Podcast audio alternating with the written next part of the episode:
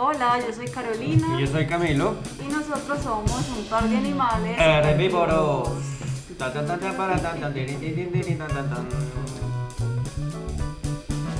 Hoy tenemos un nuevo episodio de nuestra sección entre zombies veganos. Explica qué es la sesión. Sección. Eh, la sección entre zombies veganos es cuando hablamos con otros veganos y se llama zombies porque como todos los veganos estamos eh, deficientes de nutrientes, así súper mal a punto de morirnos. Incluso creo que ya nos morimos y no nos, no- no nos hemos dado cuenta. No hay quien nos avise porque nadie nos quiere.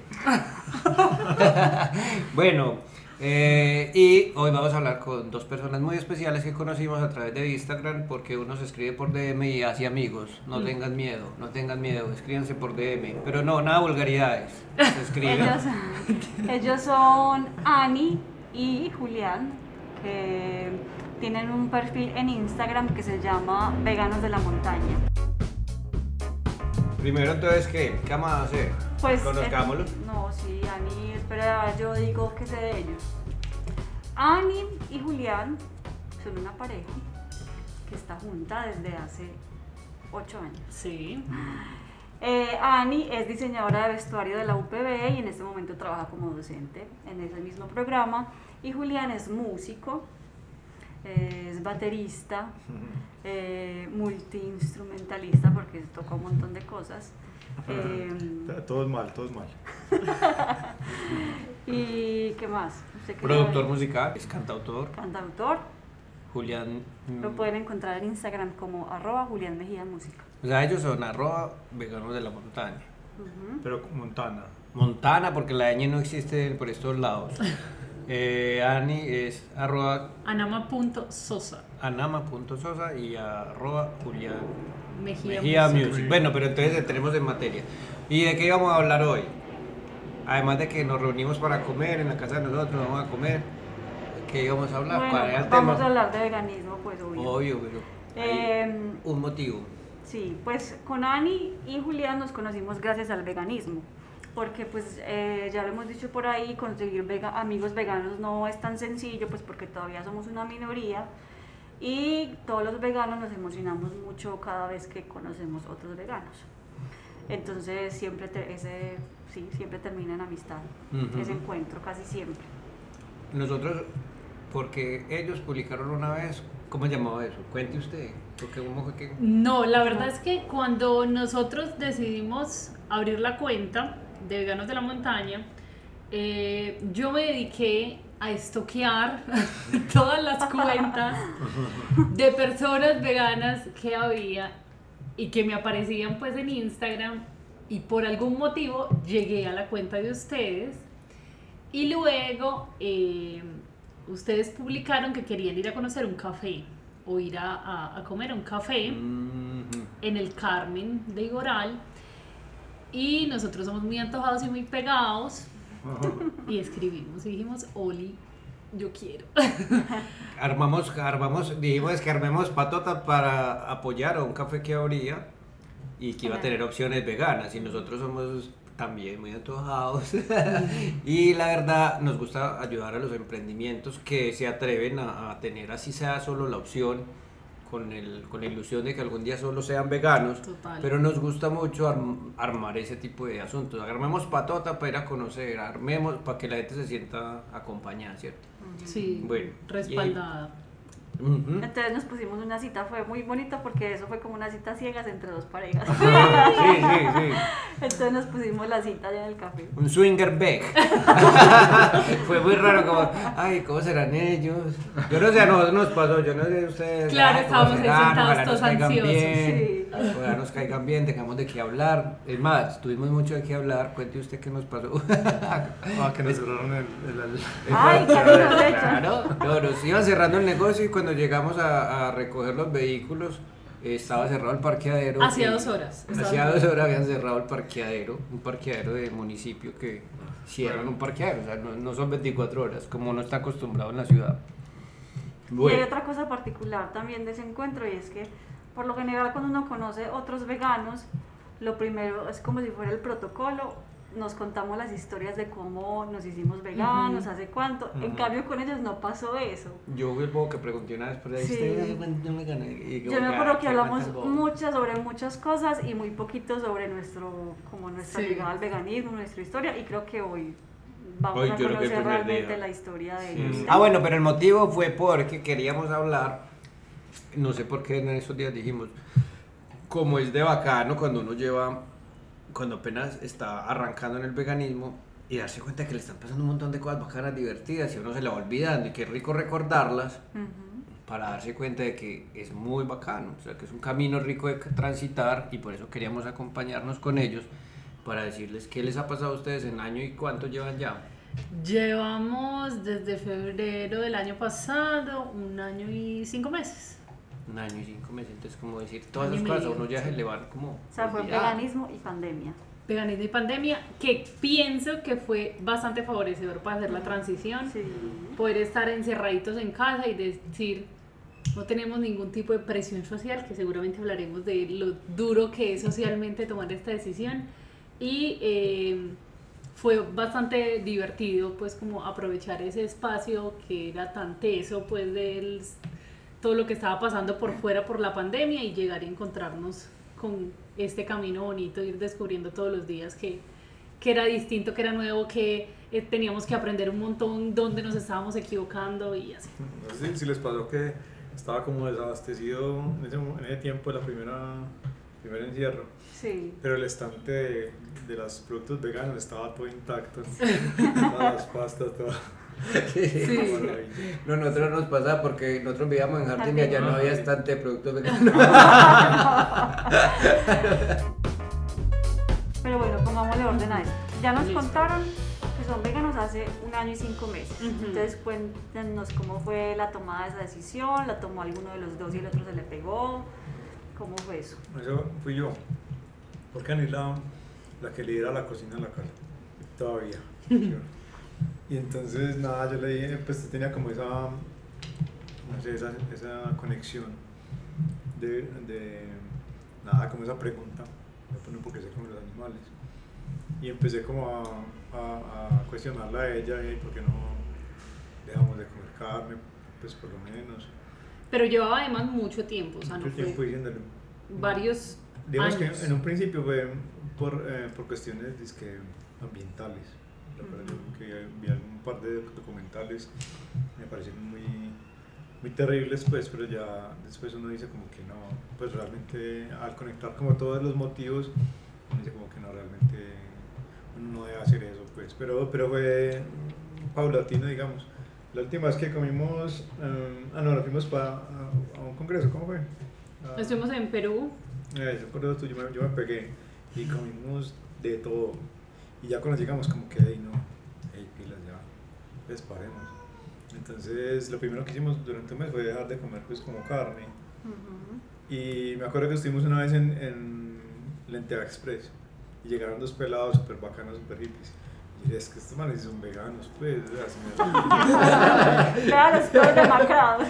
No, no, muy tiradito, muy tiradito. Estaban bacaneaditos, pues eran ahí como todos hippies, todos chéveres. Y yo, estos pelados tienen cara de, de full.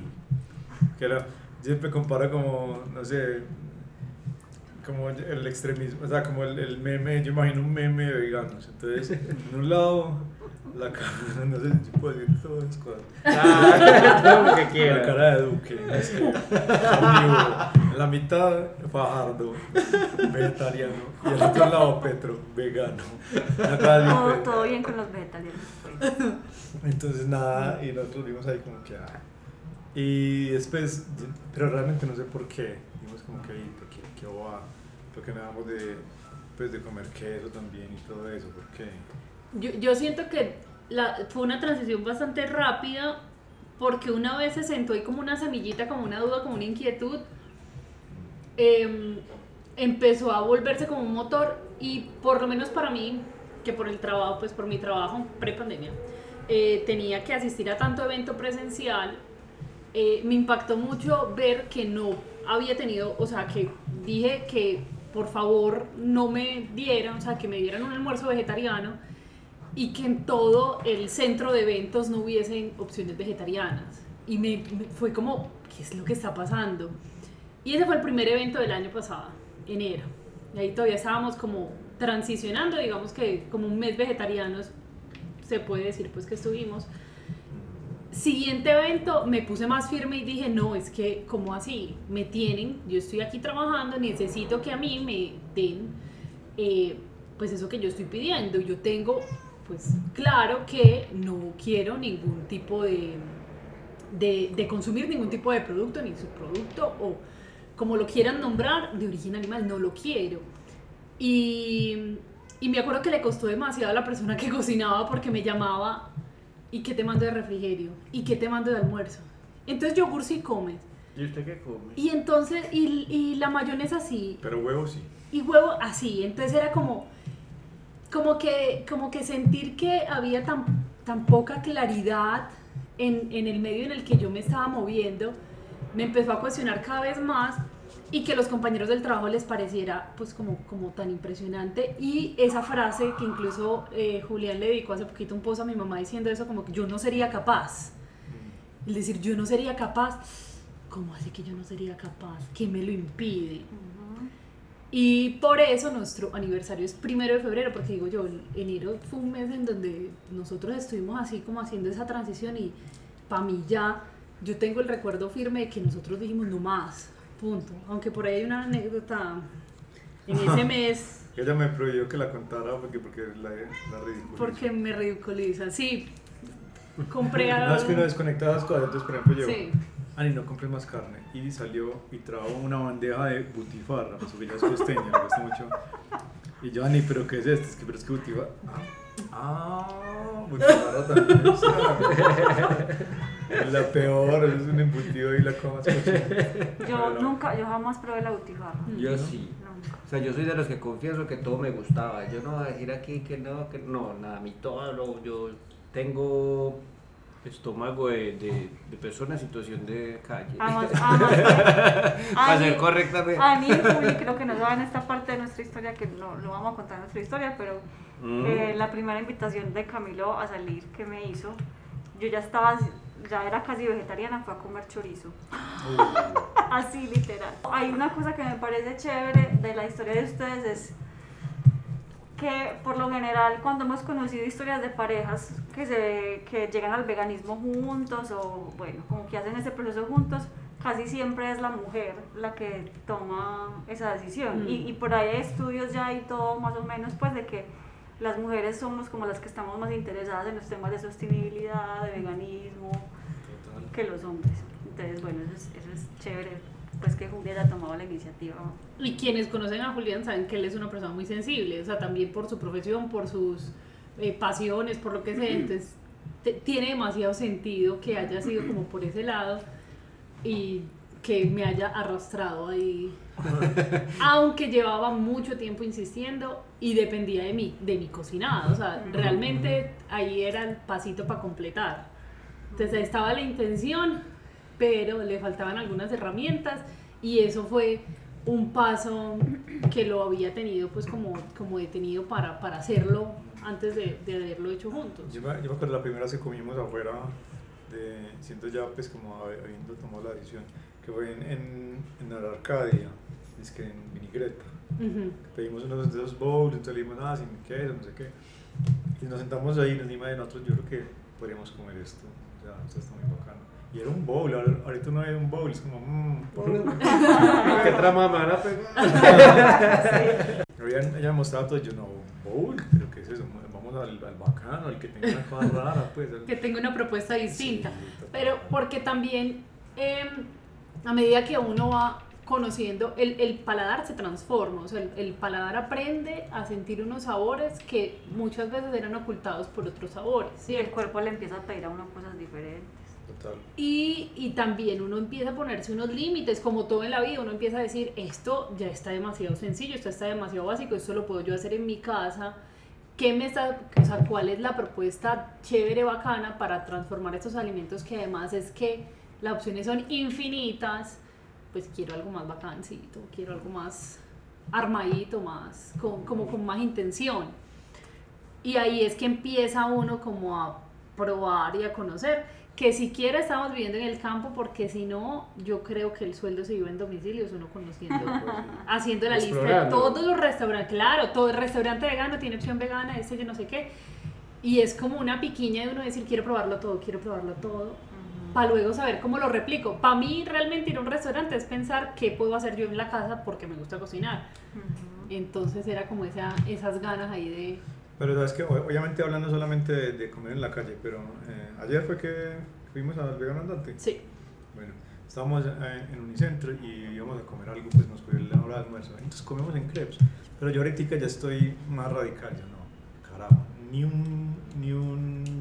Ni un centavo de mi pecunio. Sí, Sí, eso ya yo a, ya. Un, a un restaurante que no sea vegano full full. O por lo menos, bueno, la raya sería algo así como Govindas, pues que es un vegetariano y que tiene... Sí, pero digamos que uno dice, si yo me voy a gastar un dinero, tiene que ser que si como ahí es porque es un desvare de último, ya de último segundo. Sí, sí. Pero, pero si en el otro, si en el O otro charol no- tienen a un animalito. Porque uno va con un grupo de amigos grande, con la familia, Exacto. que ninguno más es vegano, entonces como que se den hasta, bueno, vamos al restaurante que tiene opción vegana, entonces Sí. bueno, No, y, obviamente pues yo porque soy muy mala clase, pues, pero en el caso de eso, o sea, yo presiono hasta que, que la opción es o no voy a la reunión o vamos a un restaurante vegano. O sea, esa es la, la presión que, que ejerzo. Y por ejemplo, a- ayer, o sea, la, la opción era ir al vegano andante o quedarnos en el crepes, comer una ensalada de la barra, que por cierto, pues muy buena la ensalada de la barra, pero eso está todo desbalanceado, no tiene muy buena proteína. Entonces, o sea, era como hacer un pequeño esfuerzo, coger y trasladarse menos de dos kilómetros. Y, o sea, es, es, una- es por pura pereza, pero es que los humanos somos muy perezosos. Mm. Nos gusta todo súper fácil. Entonces, es la vuelta que no. eh, ahor- ahorita que hablemos sobre hacernos la comida, obviamente que es más chévere, pero uno es muy facilista. Uno la quiere toda Sí. regalada. Ahí. Bueno, y, y siguiendo así por la línea de la comida, ¿hay algo que les haya dado muy duro dejar o que les haya muy parecido muy difícil acomodar o algo así? En estos días yo me di cuenta que Ani y yo compartimos la experiencia del, del queso, que a ninguna de las dos nos gustaba No. el queso antes de ser Previo. veganas, entonces realmente abandonar esa parte fue muy muy Ah, sencilla, sí, que es por lo sí. general lo que uno escucha que la gente dice más, es que el queso yo no sería capaz de vivir sin queso. Sí, ese es como el, el comentario común que, que incluso a mí me parece es curioso es precisamente porque yo no siento, o sea, nunca sentí como, ay, qué delicia, Ni nunca, la leche, nunca, tampoco de ni leche. la leche, no tomaba leche tampoco. Eh, entonces fue muy sencillo, pero ese, por ejemplo, es el producto que, le- que le dio duro a Julián. Total. Yo es que nosotros éramos muy exagerados, comíamos unas pizzas ahí entre los dos, o sea, una cosa que se comen entre cuatro, nos la comían entre los dos, pues era, éramos pasados ya. Y era, era también como la sensación, recuerdo que cuando ya fue como, ah, bueno, listo, no hay queso, era decir, bueno, hay alternativas, pero también eh, es donde uno pone la línea, entonces, ser vegano es caro o ser vegano es barato, ah, depende de ti. ¿Qué estás haciendo tú? O sea, ¿qué, qué productos quieres consumir? Unos, unos, unos insumos que te entrega un mercado campesino que sacó de la tierra hace unas horas eh, y que pueden ser pues como mucho más de más fácil acceso eh, pues, de alcance y económico o eh, un montón de procesados que sí muy chévere la experiencia pero pero ¿qué- ¿a qué te estás amarrando tú ahí? ¿A qué te estás teniendo? ¿Qué tipo de, de, de, pues, insumos están ahí? A pesar de que listo, no son de origen animal, pero pues, ¿qué, qué te están brindando? Pues? ¿Qué Una le están cuña al brindando? episodio No conozco vegano Pobre. yo, yo soy fan del, del podcast. Sí. Claro. Tenemos uno, tenemos uno. Normalmente dos, ¿quién era el otro? Ya no olvido mentiras, sí sabemos quién es. Diana, la de Sequoia, Ah, sí. Sí. que es una querida, una- Sí. un amor de mujer que algún día la tendremos entre zombies veganos. Con unos brownies muy ricos. Y ahí vamos a... ¡Ay, Role! ¡Ay, qué rico! Pero estoy diciendo que estamos haciendo publicidad un montón de lugares, pero sí. ¿Qué importa? Me tienes que Bien. mandado la cuenta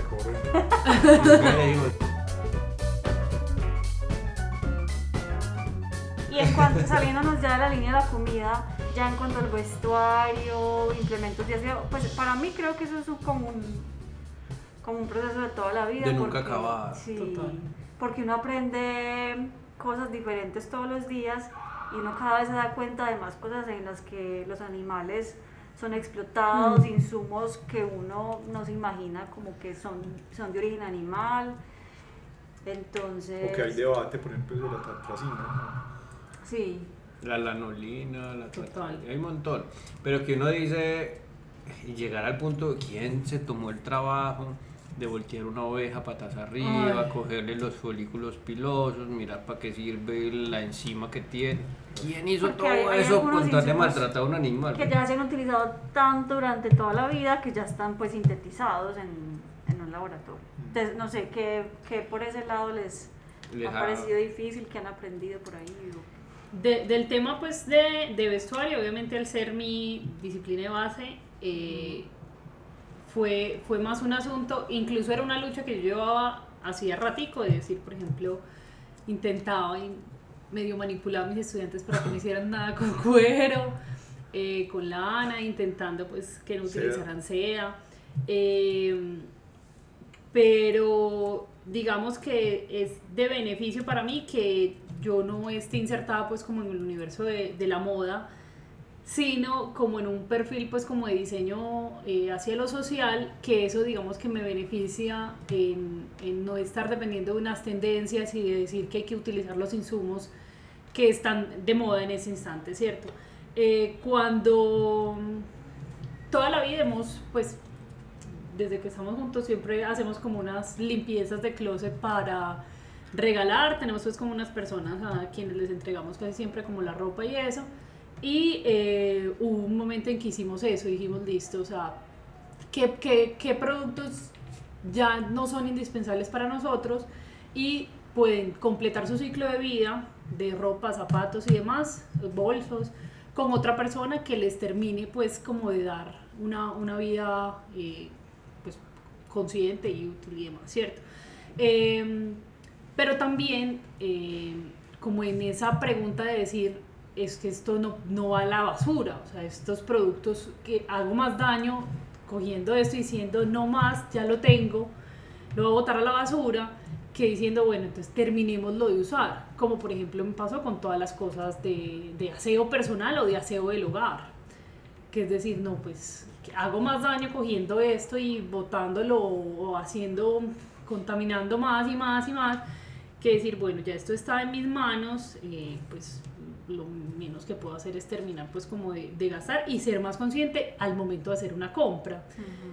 Eh, pero así como tú lo mencionas, cada vez que uno va a comprar algo es darse cuenta de un montón de cosas que uno desconoce, Ujú. eh, de los insumos de, de hasta lo más chiquitico, de un pedacito, de una agarraderita chiquitica de algún producto para hacer otra cosa. Eh, entonces yo creo que esto es un camino pues como de nunca acabar y que sí requiere mucho compromiso y que sí requiere mucho, eh, mucha intención de aprender. Requiere que uno eh, se quite ese chip de que todo tiene que ser rápido, todo tiene que ser fácil, Perfecto. perfecto, y decir, bueno, voy con calma y voy a tomar esta decisión a conciencia, decir, voy a consumir este producto, entonces este producto ya lo investigué, ya lo sé, pero porque hay una intención de aprender y de saber qué es lo que hay ahí detrás Ujú. y, eh, y empezar a consumir local. Ahí eso sí es un cambio muy grande que pues también a eso lo está invitando a uno pues todo lo que ha pasado. Esos, Ujú. Este año y medio tan sui generis que hemos tenido nos invita también a eso, a, a frenar un poquito y empezar a consumir local y a valorar más aquello que está cerca de nosotros y, y ese también ha sido como uno de esos cambios importantes que hemos querido implementar.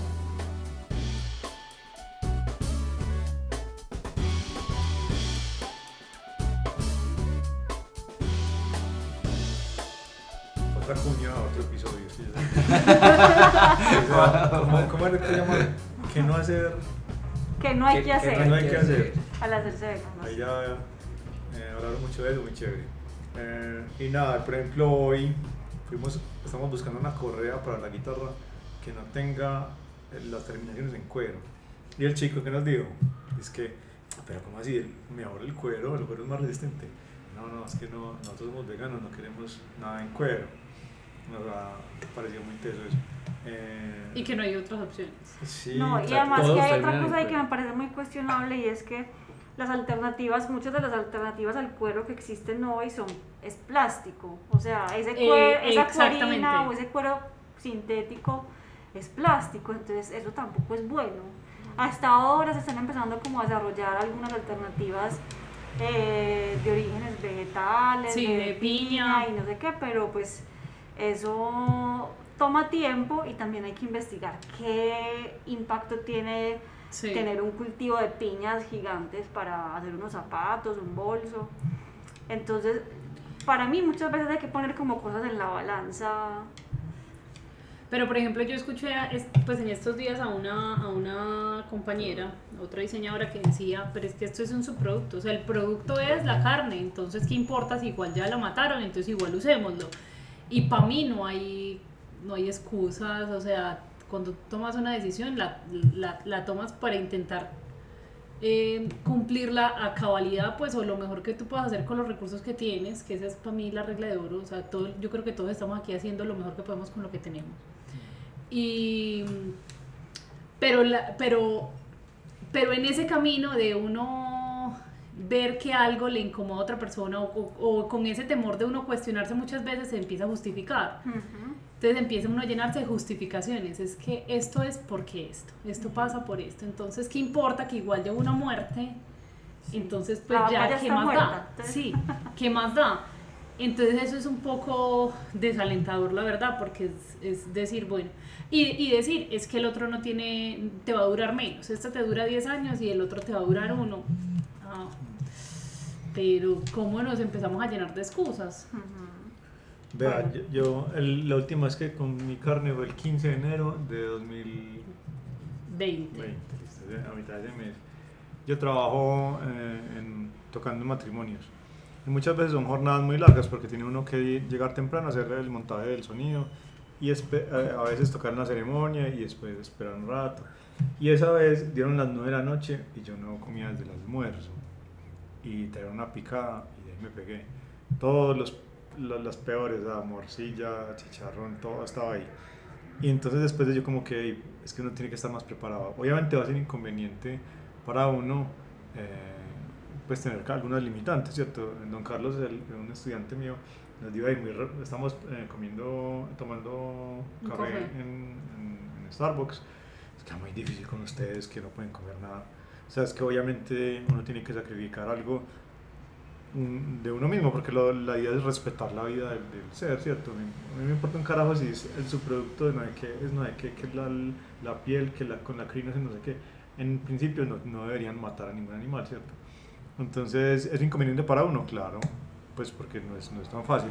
A mí, ¿qué me toca hacer? Llevo siempre con una coca desde la mañana, Dani me ayuda a cocinar algo bien rico que se pueda estar frío y nada, nunca, desde, que- desde esa vez, nunca he pasado hambre en un matrimonio porque, porque voy preparado, o sea, pre- no sé, como que...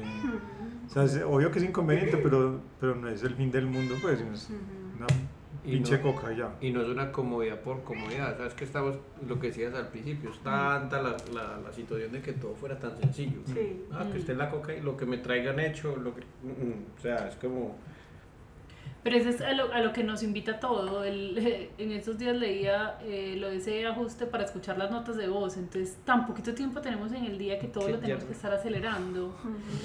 Sí, es impresionante. Y es, es que nos educamos todo el tiempo a estar recibiendo estímulos. Y entonces esas cosas que no nos generan unos estímulos inmediatos o, o que no los reconocemos como esos estímulos inmediatos. Porque ¿qué es un bocado de carne en tu boca sino un segundo de un supuesto placer por el sabor eh, y ya, ¿cierto? Y, y, y desconocer que ese es el resultado de un proceso. Pero entonces todos esos estímulos que todo el tiempo nos están dando por todos lados, entonces en la radio, en la televisión, en las revistas de, que, es- que puedes ojear en el camino de la fila para pagar algo en un supermercado, te están invitando es a eso, a que tú te vuelvas casi que como un, un- una pues un robotcito autónomo, ah, eh, pues como... No piense, entre menos piense mejor. No, no autónomo, sino antes como... autómata. Sí, autómata, o sea, que hagan las vainas así sin pensarlas. Y entonces ya. En cuanto a, a los productos, pues obviamente en la comida es muy evidente, pues el pedazo de carne está todavía rojo, tiene sangre. Pero por ejemplo una correa. Mm. Yo tenía una correa eh, café de cuero súper gruesa. Y cuando la cogía ya, yo ya no estaba viendo una correa, sino que yo que veía era un pedazo de piel de un animal súper grueso. O sea, hay una desconexión muy tremenda entre lo que la gente eh, consume como producto, o sea, como que no es parte de un, de un ser vivo, sino que es- eso ya es otra cosa. ¿no? O sea, no sé, no me imagino qué pasó, como el capítulo de Los Simpsons de la Universidad Bovina. ¿No se acuerdan de ese que Rafa es que, Que lo meten allá, que vea que... cómo que es un se- video es que, que las, las vacas van a la Universidad Bovina y se vuelven eh, piletes, pues. Entonces básicamente es eso, como que hay un proceso mágico que hace que eso ya no es un pedazo de piel, pero carajo, es una cosa súper gruesa, es un pedazo de piel enorme, súper resistente, obviamente digamos que el producto en sí cumple con, con lo que se espera, pues, y dura mucho y todo eso, pero es un trozo de piel de un ser vivo, eso es lo que uno desconecta, eso es lo que la gente como que no, no, no logra... eh, En- en- Relacionar, con eso, no. por ejemplo, lo hablamos mucho en San Andrés, no lo estamos dejando hablar. no, es que para hoy, lo ustedes. En, en San Andrés estuvimos hace poco y vimos los peces más divinos, mm, eh, los colores más Careteando. espectaculares. O sea, Inmediatamente sales y careteando también, porque están ahí, o sea, son ese, ese arrecife de coral está lleno de una riqueza de colores, unos diseños hermosos, y sales del agua y te ofrecen una empanada de pescado mm. o un pescado frito. Entonces, no ser uno capaz de decir, yo acabo de ver esto vivo, nadando feliz, moviéndose en el agua, y ahora lo estoy viendo aquí móvil, que, que, que necesita, o sea, qué conexión se debe formar para que uno sea capaz de reconocer eso. Porque era demasiado evidente, o sea, era una cuestión de tres metros de distancia en donde uno veía la vida y la muerte del mismo, del mismo ser. Total. Por ejemplo, eh, un, un amigo que estuvo también buceando con nosotros, allá pues buceando no se puede hablar obviamente, el man me señaló así. Para un lado. Y se veía eh, como el siguiente escalón de profundidad, se veía un azul profundo, oscuro, una cosa así brutal. Y yo lo miré, yo, le- yo le entendí lo que me quiso decir. Mira esa, esa profundidad, ya eso es inmenso, nosotros no somos nada. Y cuando salimos me dijo, eso yo le dije, yo te lo, yo te lo entendí.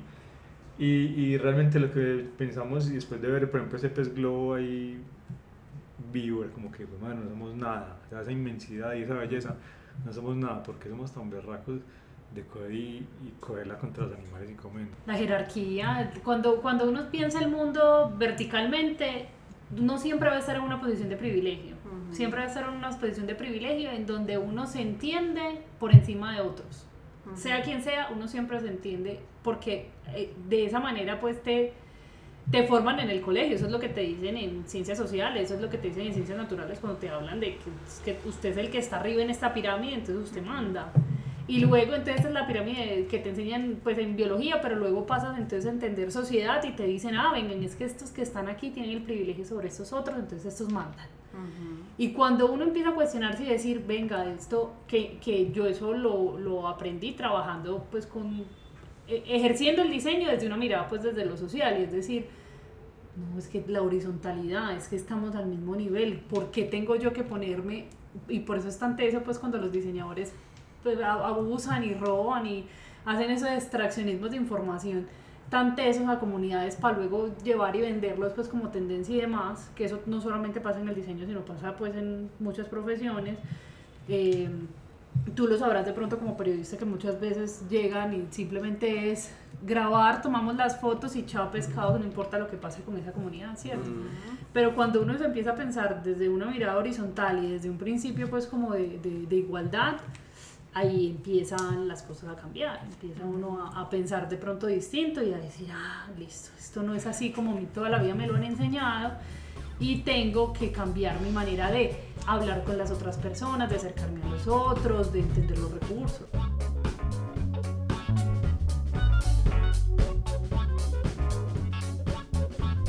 Y la empatía es muy peligrosa para el poder. Para pues, los ganaderos de nuestro caso. pero, Sí. pero es muy peligrosa porque entonces empezamos a vernos como, hey, vos y yo tenemos las mismas dificultades, tenemos los mismos privilegios, hay una gente que está por encima de nosotros, a la que no, no tenemos que, que hacerle venia, y hay una gente abajo que le podemos ayudar. Entonces es muy peligroso, ¿cierto?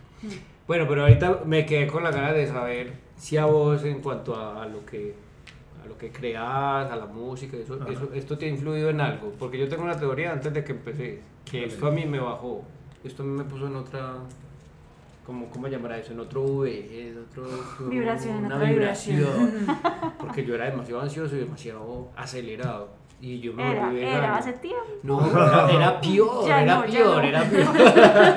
Pero era peor, era peor. Y yo lo sentía, yo sentía como, "Ah", como un enojo constante, ya lo siento cada tres minutos. Pero es constante, o sea, ya tengo ciclos. Ya. Pero no, realmente, realmente sí siento que han cambiado un montón de cosas en mí, un montón. Yo creo que tienes toda la razón. Y la palabra clave es empatía. ¿Cierto? Si uno es capaz de compartirle eh, los derechos o, o el respeto a, unos pues a los animales, al, al resto de animales, es capaz de compartírselo a otros humanos, a animales humanos, a uno mismo. Sobre todo en ese aspecto. Yo, eh, antes de, ser, de, ser- de volverme vegano, me tiraba muy duro. Más duro, imagínate. Ya iba a mirar. Ah, no, sí, sí, era implacable conmigo mismo, pues yo soy un músico viejo, ya llevo mucho tiempo en la música y hacer procesos nuevos como por ejemplo em- empezar a cantar o a escribir mis canciones era para mí muy difícil porque yo escuchaba mucha gente cantando bien, ¿cierto? Y escribiendo bien, entonces como que no, pues lo mío es una pelle. Yo cuando empecé a grabar mis, mis primeros demitos y vainitas me daban arcadas, literal, escuchaba esa voz y era como que es tan desagradable, desafinado, Literal. feo.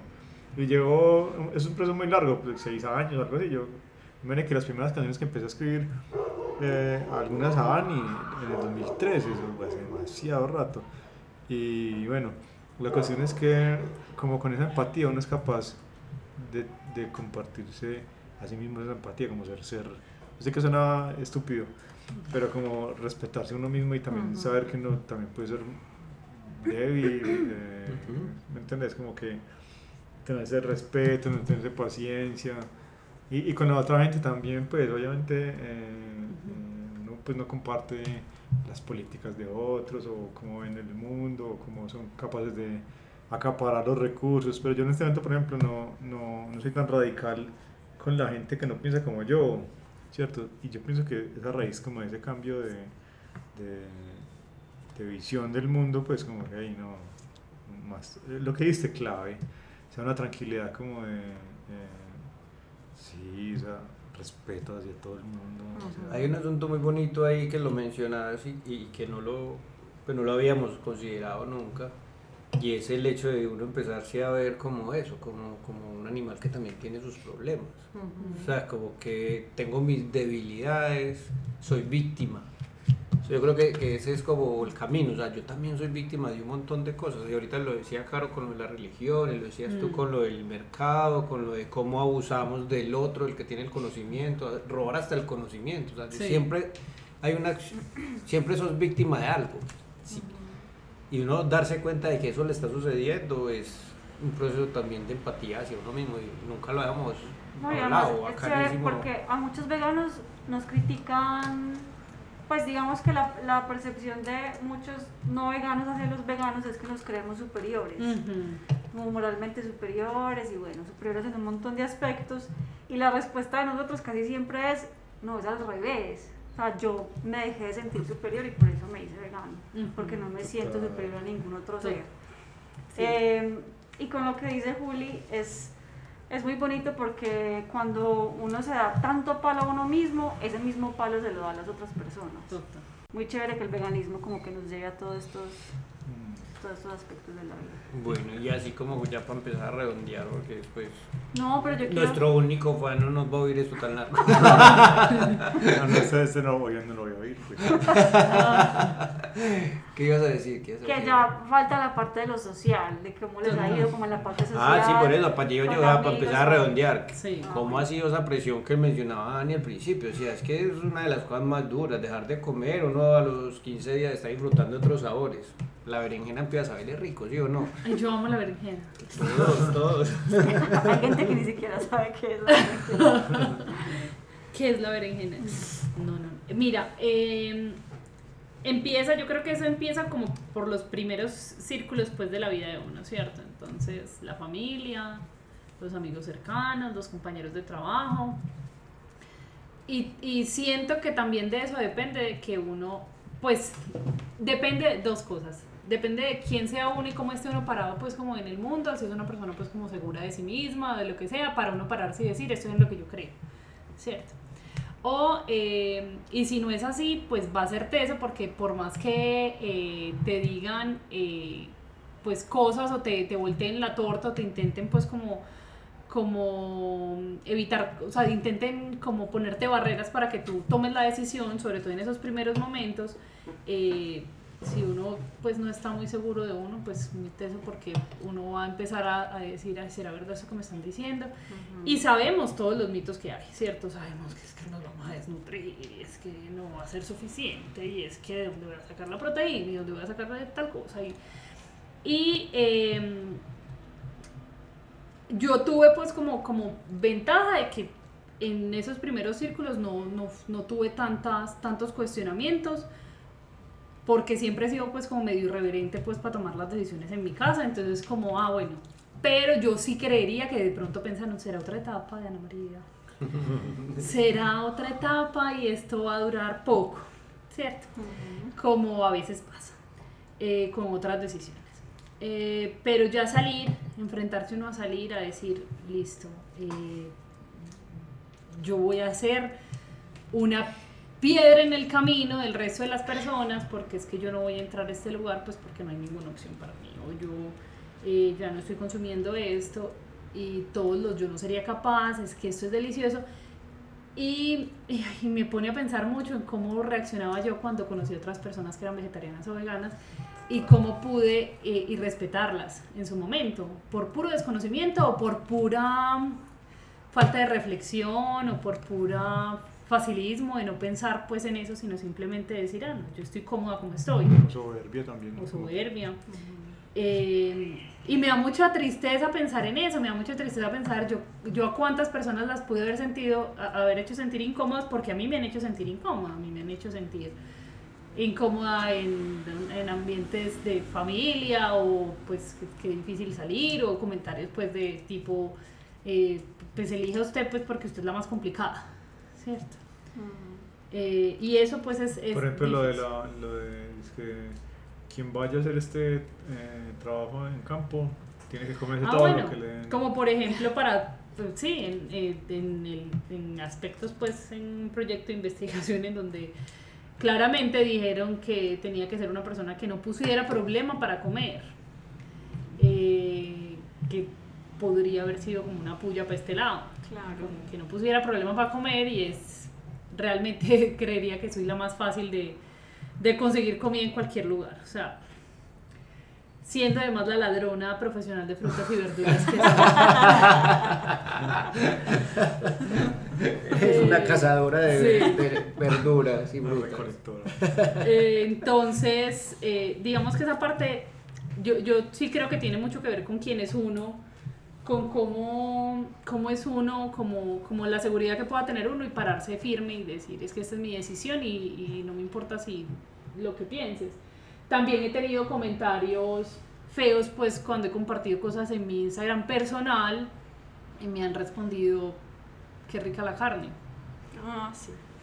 que, que también ahí es donde uno dice que qué necesidad tiene el otro, pues, pues, sigue derecho. Eso te, eso te da las redes sociales. Puedes seguir a la siguiente historia o puedes pasar a la siguiente publicación y no le das me gusta o lo que sea. Pero hay una piquiñita ahí que dice, no, venga, es que yo tengo que poner mi comentario que, que hunda el dedo en la herida. Ese- Sí. Eso, eso digamos que me, me ha parecido teso.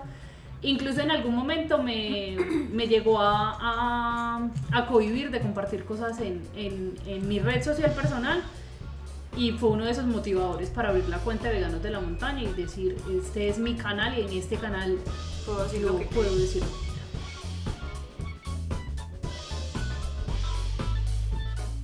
Pero yo creo que sí es muy muy duro para unas personas como para, que, para los que la parte social es muy importante. Es como que tienen grupos de amigos muy grandes o las reuniones familiares son muy importantes y es como que ese tipo de conexiones con las personas los validan, entonces entiendo que sea muy difícil para esas personas.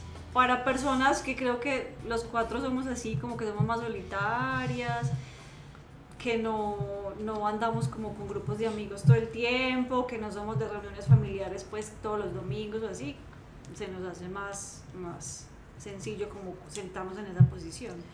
Pero entiendo pues que para otras personas sí sea muy, muy dura esa Depresivo. parte. No, y no me ha tocado ir a Santa Marta a visitar a la familia. O sea, y cocinar es una buena herramienta para Sí. convencer, para convencer. Y no solo Con convencer, los al que menos la que... oportunidad pues de probar, porque hay otros totalmente cerrados. Mm.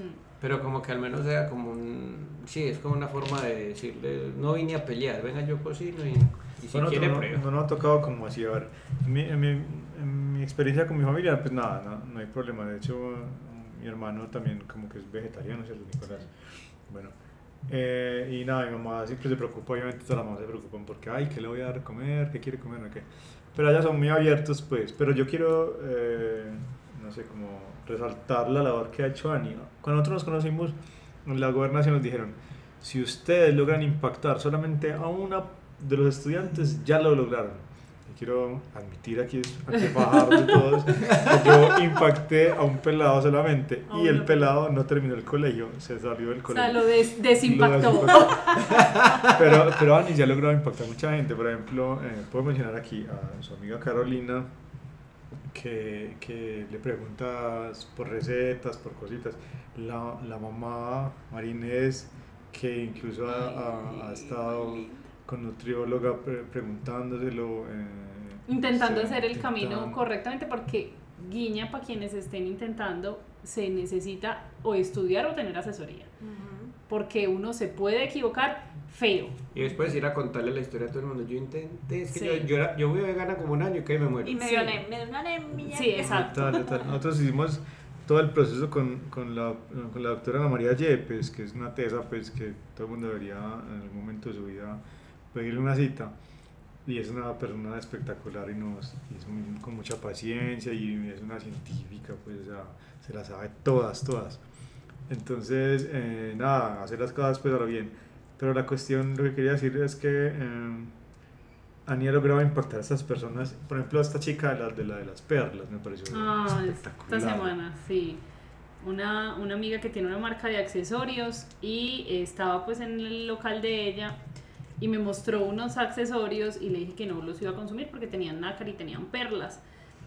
Y, y ahí pues como que le hablé rápidamente pues como de qué era, porque que, pues me dijo, pero ¿por qué? Entonces, le expliqué pero muy velozmente pues como que no era como el momento así como de extenderme. Pero al otro día cuando me desperté tenía un mensaje de ella diciendo que le explicara más porque le había quedado sonando y quería saber pues para tomar una decisión con su local y pues con su marca de accesorios para no seguir consumiendo esos productos. Entonces como, uy, qué chévere. Sí, qué brutal. Como lo logré. Y Sí, eh, tercera, tercera semilla. referencia a, a un capítulo anterior. eh, el, el live que tuvieron con, eh, con este man de. Namigli. el con el italiano. santuario. ¿Cómo se Sí, sí. Portugués. Portugués. Portugués. Miguel. Qué Yo brutal. Se me dijo una cosa que me, me dejó resonando. No, mucho. O sea, porque yo no soy una persona muy beligerante, la verdad, pues como que no, no, no soy una persona de pelear, de armas tomar. Pero él dijo, hey, qué, qué, qué terrible que el vegano se vuelva la persona aburridora. Que de la reunión, el que nadie quiere oír. O sea, y me, yo dije que man tiene toda la razón. o sea, como que, que, que chévere eh, impactar a la gente, no pegándole, sino tocándola, pues, ¿sí ¿me entiendes? Como que... Y eso es lo que ha hecho mi esposa, que es, que es, que es muy sociable, no como yo. Y otra, otra vai- vaina es como lo de las redes sociales, esas herramientas que, que están todo el tiempo enajenando a la gente, que en una reunión están todas las personas viendo su celular. Yo soy ajeno a eso, ajeno a Ujú. enajenarme en un teléfono. No tengo eh, las redes sociales instaladas en mi celular, mi esposa me maneja el Instagram. Eh, Para que no le manden mensajes que los leo yo. Arroba. Julián Mejía Música. Arroba Julián Bueno, Mejía nada, Música. también eh, con lo de la cuenta era como tratar de canalizar, pues porque obviamente nosotros somos, eh, somos pareja y somos un equipo, canalizar, yo la veo a ella que a ella le gustan mucho las redes sociales y, y a veces como que se le va el control, Mm. entonces qué chévere haber eh, canalizado esa información o, o esa forma de ver la vida través de la red social. Uno puede meterse al Instagram a chismosear a la gente o la otra opción es ir a hacer cosas bacanas. Pues. Entonces, nada, eso es como lo que quería decir de ella, que, que la felicito por eso, porque... Sí. marica, Yo también trato de enseñarle eso a Camila porque, bueno, No, eso los- yo ya lo los- aprendí, no lo quiero practicar. hay muchos tipos de veganos y uno también pasa por muchas etapas como veganos, como vegano, y uno a veces odia a los humanos, pues literal, porque Sí. pues porque no- hacemos cosas no muy chéveres. Y rompes el vínculo inmediatamente Sí. de lo que po- podría ser una, una semillita, un cambio, Sí. una dudita. No, no tiene que ser algo grande, significativo, inmediato, pero, pero si uno inmediatamente rompe el vínculo, ese otro se... Yo tengo que confesar que yo, yo he roto ese vínculo con, vínculo con mucha gente y tanto que con el único que lo logré no me lo contó, no me lo quiso contar. Sí. Y algún día me invitó a almorzar y dijo, no, es que yo estoy haciendo esto, esto, esto". pues la salsa, ta. O sea, es un vegano en potencia, pero no se quiere etiquetar. Ani, cocina delicioso. Le- de- en estos días vimos que están vendiendo un restaurante. Le dijimos, compremos lo que Ani lo maneja. Y, y Julián canta los pedidos. Y ya nosotros dos vamos a comer. Pero, pero Ani cocina muy rico. Esperamos Sí. que hoy que No. nosotros vamos a debutar nos vaya Bravo. bien. A mí me ha tocado fácil por eso realmente, pues, porque Ani cocinado muy bacano y yo, yo siempre le pongo problemas. Digo, "Ey, ¿qué tal si hiciéramos esto con esto? No, Qué descarado. O sea, como que la, la, la voy retando de una manera muy descarada. y- Complejiza cualquier sanduchito básico, lo complejiza. Y a Ani le gustan las, las cocinadas rápidas. Ah, sí. Pero nada, yo pienso que todo se aprende en la vida. Uno no, no tiene por qué nacer aprendido. Eh, aprender a, comer, a cocinar cosas que no tengan animales es, es al principio un reto porque, porque estamos acostumbrados a, a que todo, todo, es el caldo de, ga- de gallina, no sé qué. Veloz. Se deshace en dos segundos. Ah, ¿Te acuerdas que estos días te dije que, muchas veces hablábamos eh, antes de, de la hora del almuerzo? Ella me escribió mensajes que hay descongelado pollito que está en el congelador. Me acordé de eso como con la palabra contraria nostalgia. Sí, no, no sé cuál es.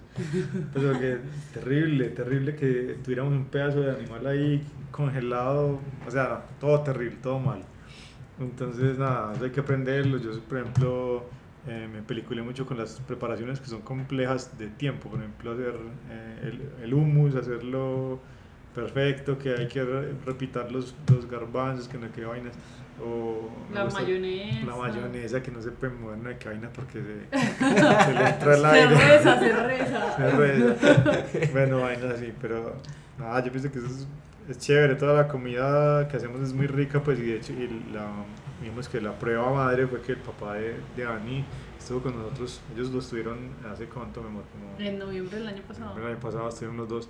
Don Rubén fue gerente del, del Hotel Irotama, ¿cuántos años? No, mi papá trabajó en alimentos y bebidas de hotel, ha trabajado en restaurantes. es un señor que entonces- come rico, no le gusta comer maluco. Y los tuve, mejor dicho, el día que se iban a ir eran, es que no, un otro tequete, pues, porque, porque comieron, o sea, los grandes éxitos. Que no. Todas, todas, una tras de otra, desayuno, después en la comida, no sé qué, y nada, las pensamos, hagámosle esto, tal día, tal, nada que, nada que. Ah, bacanas, pues, sea, no los bowls, ya no los bowls. ya Tan. otro nivel.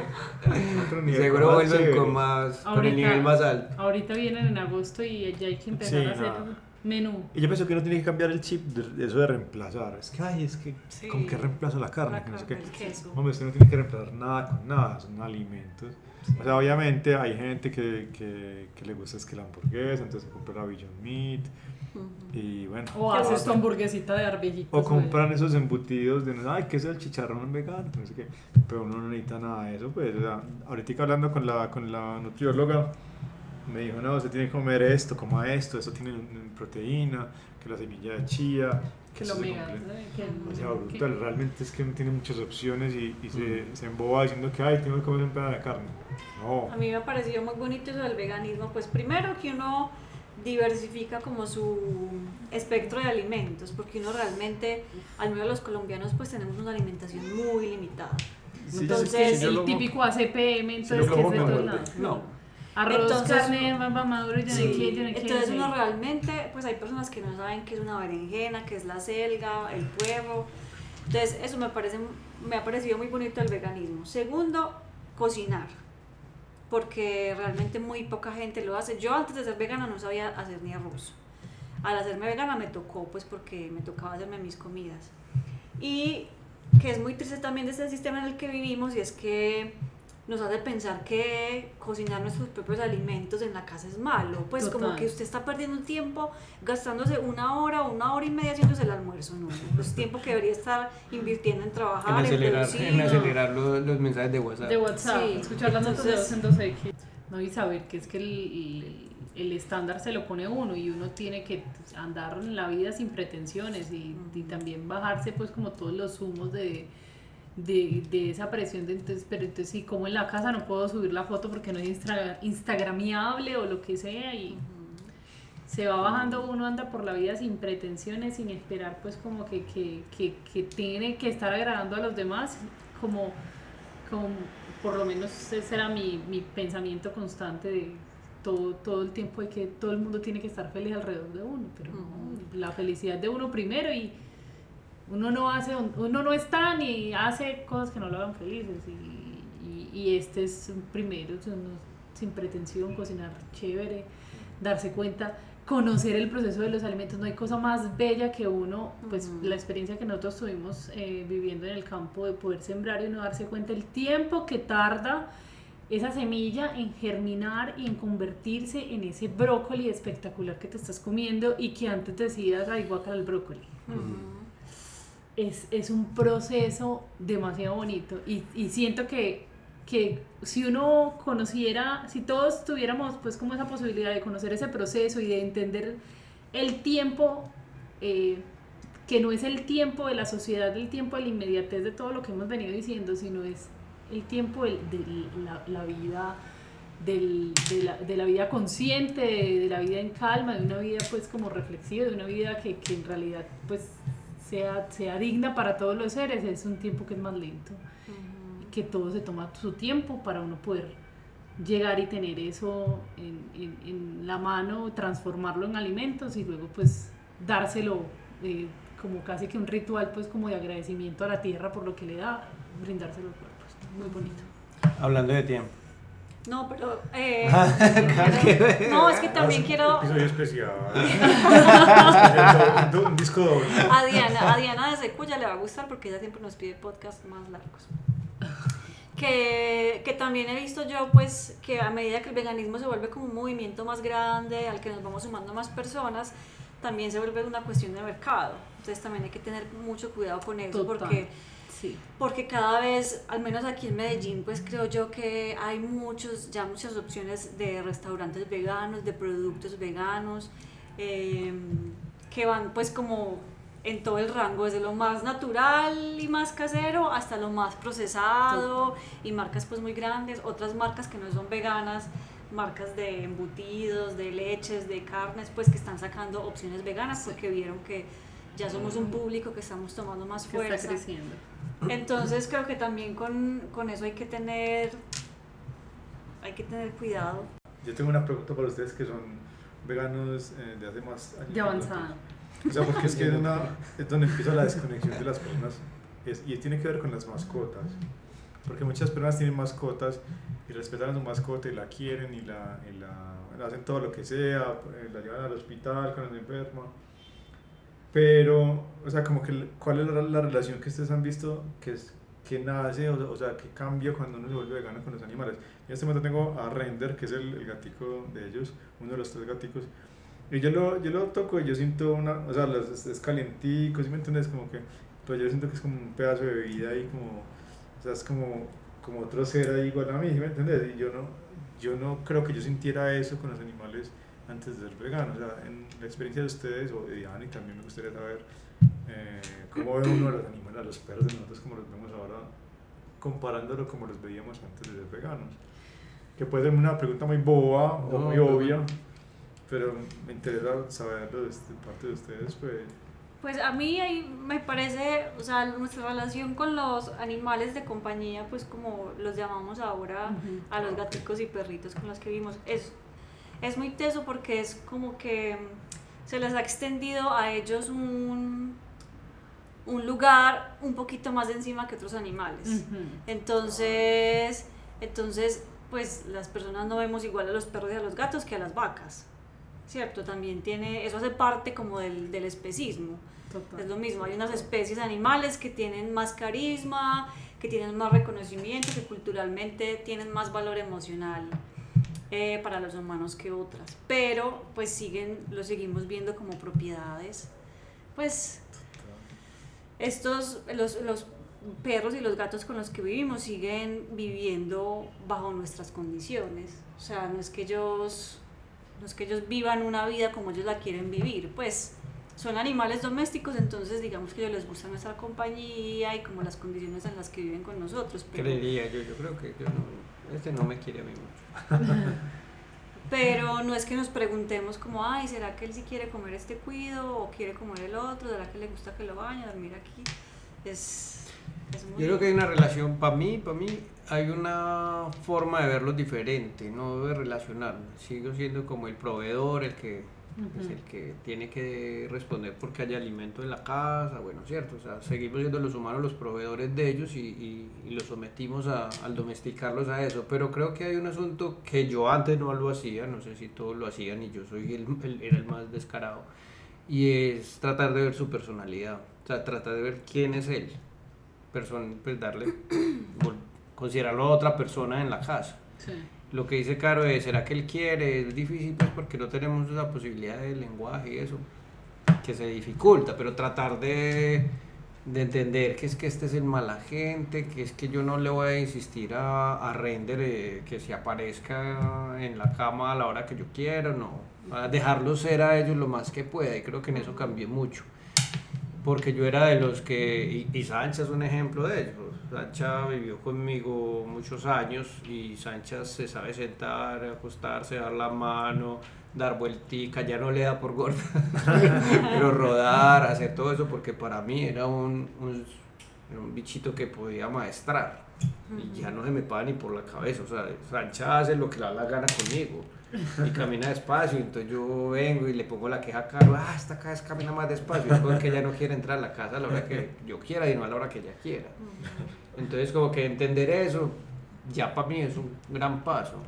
Y una cosa que ya sí tengo muy clara, no, es que no, estos son los últimos animales que voy a tener de compañía. Prefiero ayudar a una fundación que los, que los, pues, los, que los acompañe, ir a sobarlos, pero no volverlos a- a- a esclavizar al lado mío, porque en cierto sentido también me, me genera a mí como una una incapacidad, una que como Un un vacío sentimiento de- de incapacidad de darles lo que ellos de verdad merecen. Y realmente, pues yo lo decía no en un podcast, sino cuando teníamos el canal de YouTube, y es que realmente los animales domésticos no deberían existir.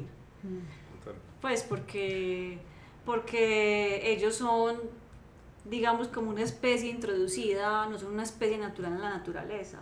Y por ejemplo, un, un animal doméstico, un gatico, un perro, eh, como mal, con malos cuidados o que esté por ahí en la calle como ah, haciendo lo que quiera, es un problema para el ecosistémico. Los gatos, por ejemplo, los gatos domésticos son como la segunda causa de, de extinción de especies de pájaros Sí. porque son muy cazadores. Entonces realmente los animales domésticos no, no deberían existir. Pues que se vuelve ya un vacío porque mucha gente los ve primero como una propiedad, como un adorno, como un apoyo emocional. Y por eso se compran, por eso se modifican, porque me gusta entonces este Sí. colorcito de este, pero con las paticas de este y las orejas de este otro. Sí. Entonces, Y hablando con, con personas que manejan refugios de perros y gatos, hay gente que literalmente va buscando un perro o un gato que le salga con el mueble. O sea, literalmente Necesito va un perro que me salga con este mueble. Y así les ha pasado y les pasa mucho. Ah, Al es igual que, que no- pinté la casa morada, entonces se me cambian el perro. De tamaño. Y mucha gente dice, pero entonces si dejamos, si se, si- si se acaban los criadores de perros y de gatos, entonces se van a extinguir. Perfecto, maravilloso que se extingan. Mm. Que si no nos comemos las vacas, entonces se van a extinguir las vacas. Que se extingan, es que no deberían existir. Pues no se deberían con estar las criando. condiciones que... sí. Y, y, y- y el número, lo que nos explica Miguel, el número de vacas que dan leche, o sea, que criamos para dar leche, es una cosa impe- impensable en el... Y es que en este momento está comprobado que existen más animales ¿sí? de, de criados para humanas. consumo humano, compañía, bueno, en fin, que, perso que humanos en eso. O sea, eso, es, eso es increíble. Pues, Sea, no sé cómo existe este planeta todavía. Total. Tan tan piriririn tin pirin, tan tan tiriririn tin tin. Bueno, vamos a seguir. Que los animales de nosotros, pues los que, los que vivimos nosotros, yo siento ya que yo les sirvo, o sea, tra- tra- trato de servirles, pero a mí me da, me da mucha rabia que la perra se tome el agüita y riegue la, el riegue todo, todo por ahí. Y obviamente, pues normal que no le dé rabia, pues. Pero ya que, ya que uno decide como que no lo va a adoptar y todo eso, en contra de la naturaleza del animal de existir en un, en un espacio pues como reducido como un apartamento, pero no, o sea, yo siento como que tenemos que servirles. Dar la vida más digna. Mm. Sí. O sea, que se- antes, sí, como que antes uno tiene que hacer lo posible porque el man esté... Lo mejor Regla. posible, sí, que no se sienta que no se sienta preso al lado de uno, Yo que sienta que uno es un Una pana. responsabilidad muy grande porque en mi casa hubo muchos, muchas, muchas perras que, que tuvieron, que tuvieron camadas ahí, o sea, y tenían la perra ahí, no, era, no sé, como que llegaba el otro perro y la embarazaba y tenían perritos y otra vez y otra vez. O sea, como que somos responsables por la reproducción de un montón de animales que no sabemos qué pasó con ellos y todo eso. ¿Dónde me- están? ¿Qué- ¿Cuál es su camino? Eso me parece muy interesante, por eso les preguntaba, pues, como que... No, pero ese tema es profundo, muy Sí. largo y Y hay muchos, y hay muchos puntos de vista diferentes. De- de- digamos que dentro de la comunidad vegana hay muchos, Mm. hay unos veganos que están totalmente en desacuerdo con tener animales de compañía en la casa. Claro. Pero yo pienso que pues ya la cagamos Mm. teniendo todos esos animales domesticados y nos tenemos que encargar de, De la forma de ellos y tratar de que no se críen más. Pero ¿sabe qué es lo más chévere? O sea, uno ser capaz de estar en desacuerdo con otras personas.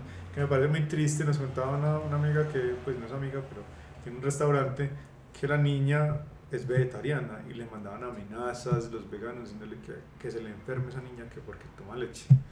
Parece terrible que entre una comunidad sí. así haya Ujú. ese tipo de ataques. Sería muy chévere que fuéramos capaces de decir lo que acabas de decir, que hay distintas opiniones y bueno, va, no, no, Somos una opinión sí. más. O sea, yo digo que yo soy vegano hasta el punto donde me sienta que no le estoy haciendo daño a nadie más. Sea, ni a o humano. animal o humano.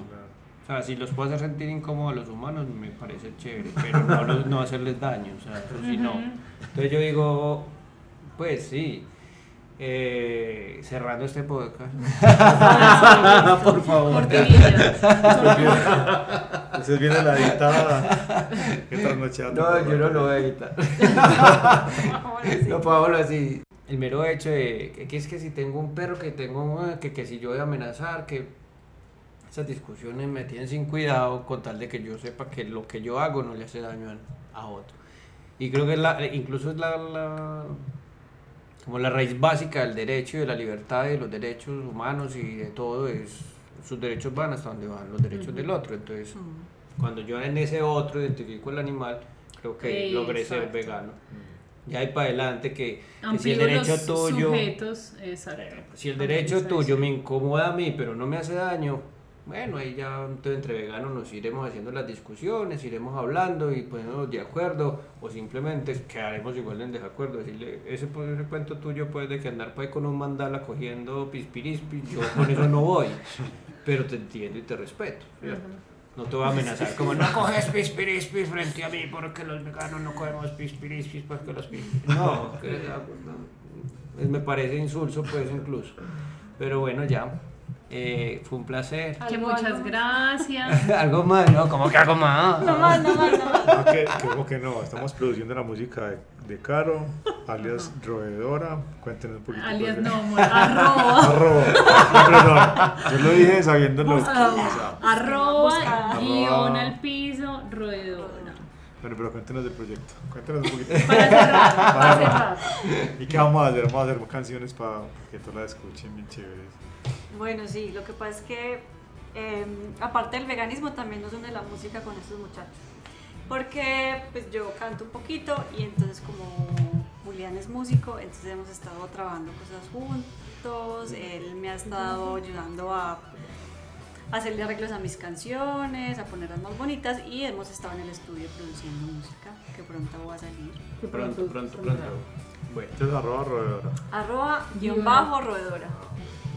Eso. Bueno, hasta acá. Y Julián, arroba Julián Mejía Música, Julián Mejía Música. Eh, Hasta acá nos trajo el río. Seguramente seguiremos hablando durante horas, pero ustedes. eh, No, y comiendo y comiendo, que Ah, vamos a comer.